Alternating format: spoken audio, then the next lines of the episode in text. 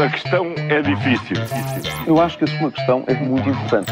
Eu não lhe vou responder essa pergunta porque não me apetece. Ficará eventualmente a pergunta no ar. É uma boa pergunta essa. E esta quarta-feira com o Paulo Ferreira falamos de torres de morte, quedas em pé, mas começo eu aqui com uma dúvida que regressa. Paulo, será que ainda não é desta que o TGV avança?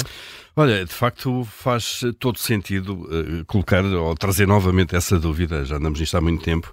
O Governo parece mesmo decidido então a lançar o concurso para o primeiro troço da ligação entre Lisboa e Porto, uh, para a linha de alta velocidade, mas o PST parece estar com dúvidas uh, sobre o apoio que há a dar a essa obra. Luís Montenegro não quer dar luz verde ao avanço do projeto, porque isso deverá acontecer nas vésperas do Congresso do PS, que vai, no fundo, vincular Pedro Nuno Santos à liderança do partido, eh, e tem dúvidas também sobre o financiamento da obra e o seu traçado.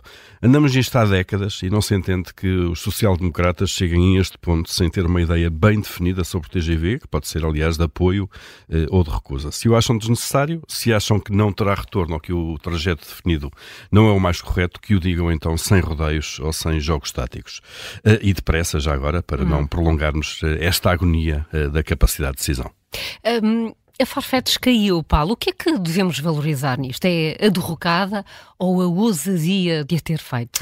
Olha, é um bom dilema esse. A queda da Farfetch eh, foi rápida, dolorosa, desiludiu muita gente, a começar, obviamente, pelos trabalhadores eh, que confiaram em José Neves eh, até à última.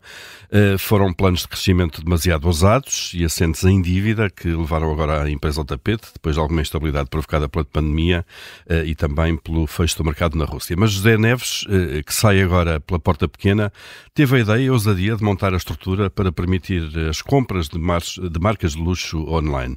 Uh, convenceu investidores uh, ao ponto de ter feito o primeiro unicórnio português, isto há 15 anos, um unicórnio com uma empresa valorizada em mais de mil milhões de, de, de euros e de, depois a ter levado até à Bolsa de Nova Iorque. Só isso já é um feito.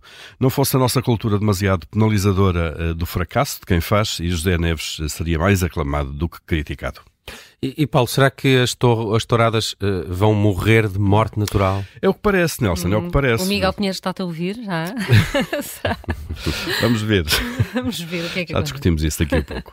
É o que parece, de facto. Os dados oficiais eh, mostram que este ano, 2023, que está a chegar ao fim, sabemos que agora não há touradas nesta altura do ano, foi aquele em que se realizou o menor número de touradas desde que a estatística é feita.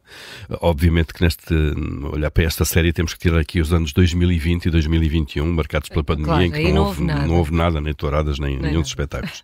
Mas se excluímos estes dois anos, então 2023 eh, foi o ano com menos touradas. Foram 166 espetáculos tauromáquicos, eh, cerca de metade daqueles que se realizavam em média eh, há 20 anos. Esta é uma boa notícia para quem, como eu, acha que não faz sentido que em 2023 se mantenha legal um espetáculo que vive dos maus tratos e da tortura de animais. Bom, e já que os políticos não têm coragem para tomar a decisão certa, que seja então o desinteresse do público a ditar a morte das touradas. Como Darwin já nos tinha ensinado, quem não se adapta acaba por não sobreviver. Muito bem, Paulo Ferreira, com as perguntas que marcam a atualidade. Amanhã a nova edição, sempre depois do Jornal das Sete. A questão é difícil. Eu acho que a sua questão é muito importante. Eu não lhe vou responder essa pergunta porque não me apetece.